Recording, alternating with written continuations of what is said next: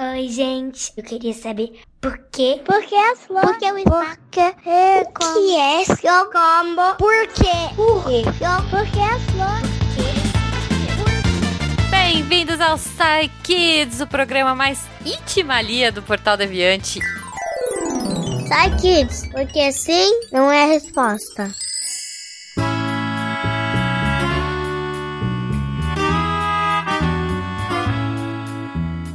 Sou a Jujuba e, cara, eu fico muito contente de gravar esse programa porque eu fico apaixonada com as perguntas dessas crianças. Crianças, vocês são incríveis! Sério, por favor, continuem mandando mais perguntas, continuem é, atiçando aí a curiosidade e claro, com a ajuda dos nossos cientistas para responder vocês. Lembrando aos pais e responsáveis que, se você quiser mandar pra gente, você pode mandar pelo contato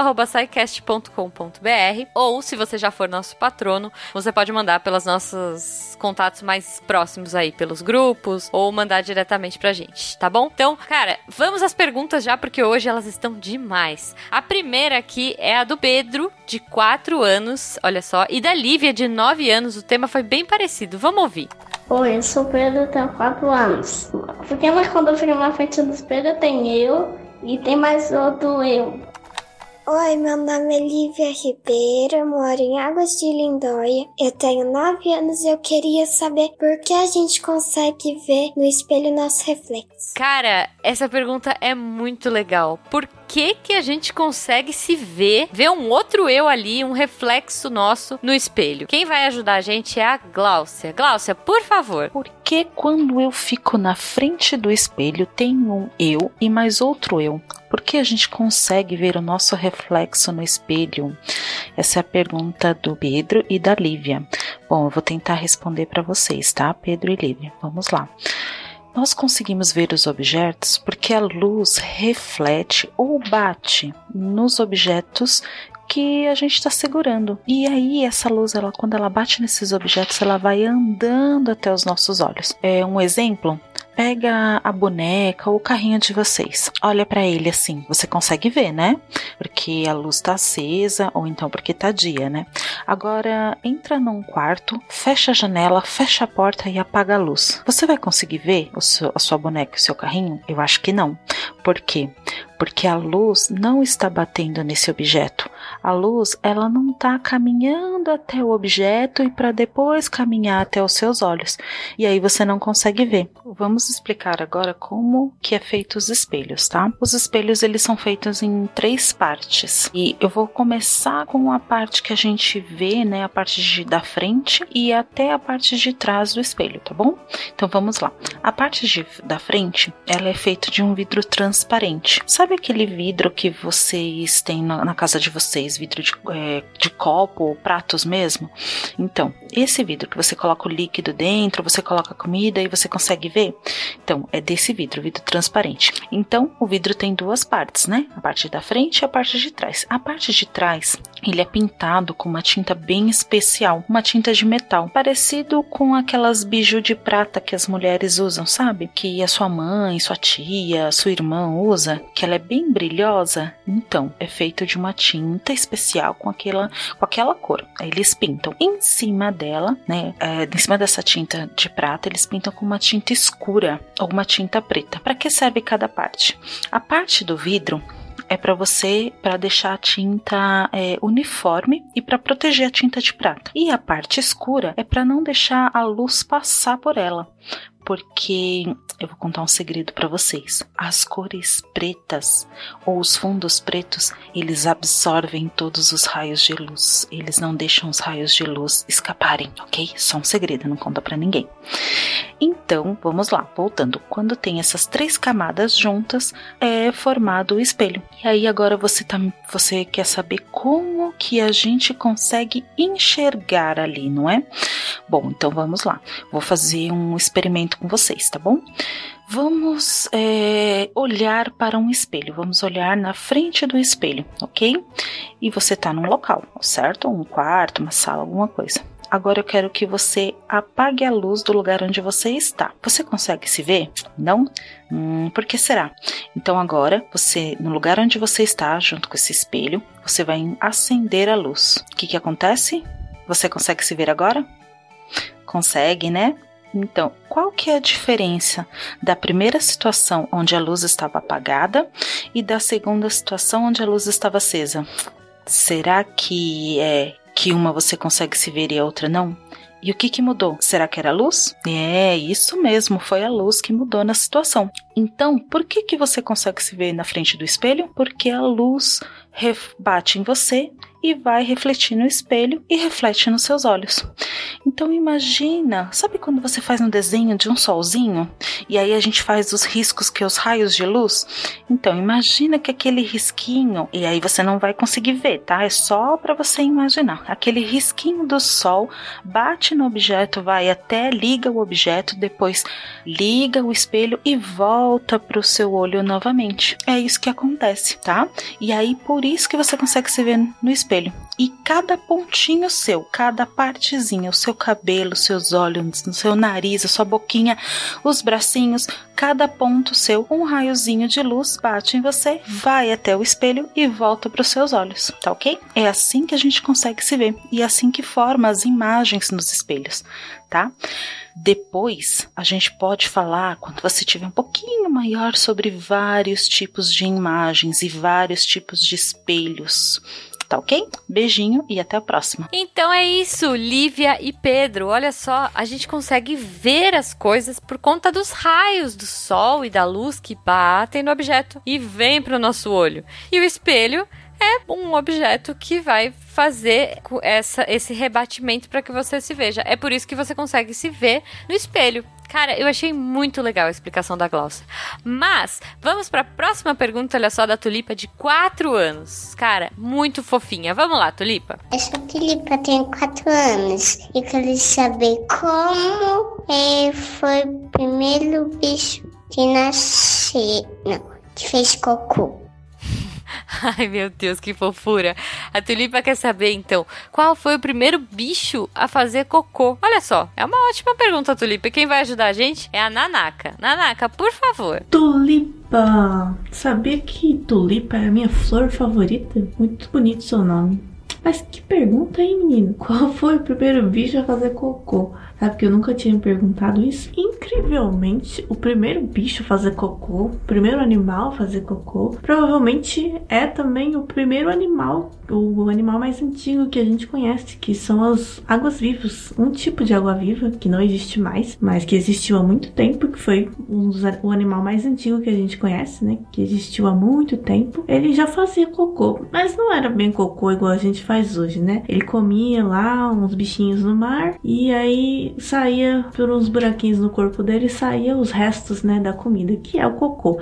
Mas era muito diferente. Você olhando, você nem ia pensar que era cocô, era só uns pontinhos, umas melequinhas no, no mar. É, e muitos animais fazem uns cocôs assim que não são bem parecidos com o que a gente chama de cocô. Por exemplo, os lagartos, né? Eles fazem um cocô meio, meio arenoso, meio parecido com areia, misturado com xixi.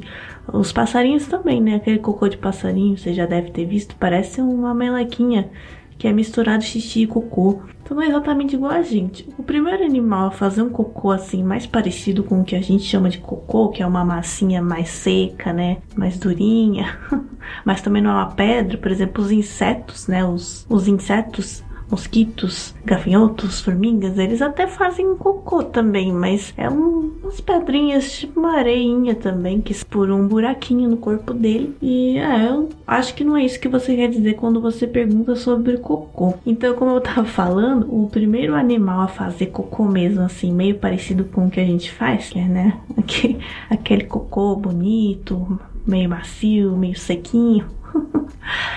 é, provavelmente foi também o primeiro animal mamífero, que é parecido com a gente, né? Mamíferos são todos os animais que dão de mamar aos filhotes, né? E também tem algumas outras características que, por exemplo, tem pelos ou suam, né? A gente sua quando tá calor. Tem várias coisas que fazem um animal ser mamífero. Então, provavelmente o primeiro animal mamífero que existiu há muito tempo, até junto com os dinossauros, quando ainda existiam dinossauros, esses mamíferos que eram uns bichinhos bem pequenininhos parecidos com ratos, né? Não que eles fossem mais parentes dos ratos do que da gente. Eles são tão parentes do rato quanto da gente. Mas eram uns bichinhos pequenininhos assim. E, e eles provavelmente foram o primeiro animal a fazer cocô.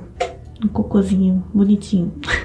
Bom, mas para não ficar só nessa resposta, eu vou te passar aqui uma curiosidade que você sabia que na Austrália existe um animal chamado wombat, que é tipo um ursinho. Ele parece um urso pequenininho, assim, um urso do tamanho de um gato. E ele faz cocô quadrado. Você sabia disso? Procura depois, pede para seus pais procurarem aí foto de cocô quadrado de wombat. Como ele faz isso? Bom, lá o intestino dele, né, dentro do da barriguinha dele tem umas curvas muito loucas que o cocô vai batendo nas curvas e ele vai sendo prensado até ficar em forma de quadrado. E ele faz cocô quadrado. Então é isso. Espero que você tenha gostado dessa curiosidade. E eu não sei de onde você tirou de perguntar isso, mas eu gostei muito da sua pergunta, viu? Continue perguntando mais. Então é isso, Tulipa. Olha só, a gente tem aí uh, o primeiro bicho que fez cocô, provavelmente uma água viva. É, depois, lá na época dos dinossauros, um bicho que parecia um ratinho. E eu adorei essa curiosidade do cocô quadrado, do bicho bichinho da Austrália. Eu vou procurar logo que acabar a gravação. Espero que você procure também e mostre aí para os seus amiguinhos. Olha só, fica de curiosidade. Bom, vamos para a última pergunta do dia que veio da Lavínia de 8 anos. Vamos lá, Lavínia.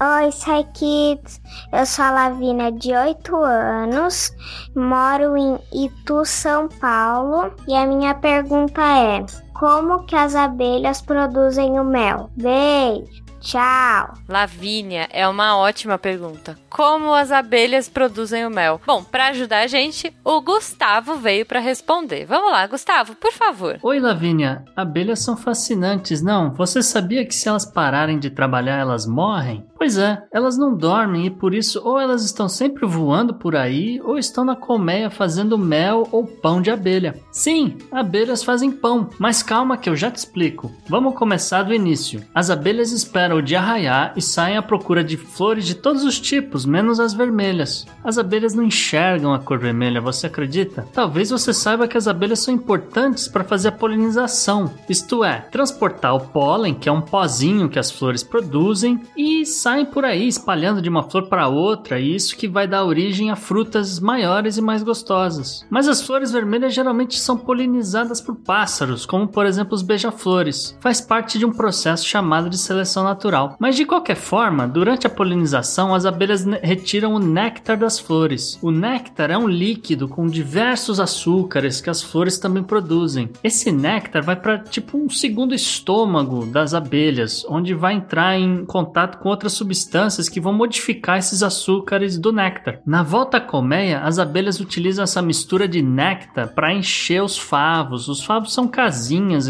tem formato de hexágono, às vezes você deve ter visto isso por aí, ou então em algum desenho animado, sei lá. Bom, é, com o calor da colmeia, a água do néctar acaba evaporando e o que resta são açúcares modificados nos favos, e é isso que nós chamamos de mel. Algumas abelhinhas sem ferrão produzem um mel ainda mais líquido do que as abelhas com ferrão, que precisa ser evaporado pelos apicultores a fim de concentrar o sabor. Mas lembra que eu falei que as abelhas também fazem pão? Pois é, isso acontece quando elas misturam um pouco de pólen, aquele pozinho que eu falei, ao néctar dentro dos favos, e é isso que vai virar comida para as larvas de abelha antes delas crescerem. Então, resumidamente é isso. Eu espero que você tenha gostado e lembre-se que se quiser ver beija-flor flores no seu quintal, então plante flores vermelhas. Se quiser ver abelhas, então plante flores de várias cores e que desabrochem o ano inteiro. Um beijão, querido. Gustavo, eu adorei saber isso. Eu não sabia que a abelha não enxergava vermelho, olha só. E também não sabia que a abelha fazia pão.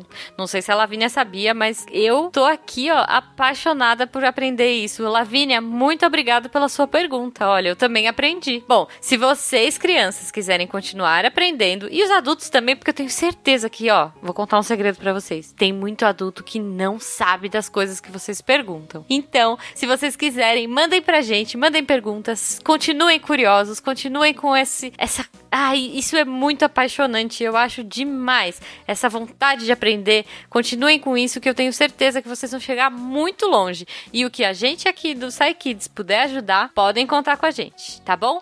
Um beijo para todo mundo e até semana que vem.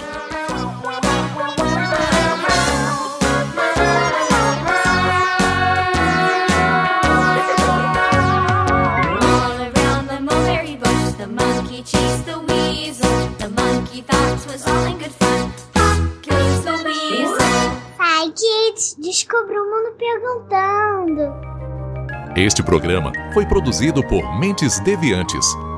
deviante.com.br Esse podcast foi editado por Nativa Multimídia.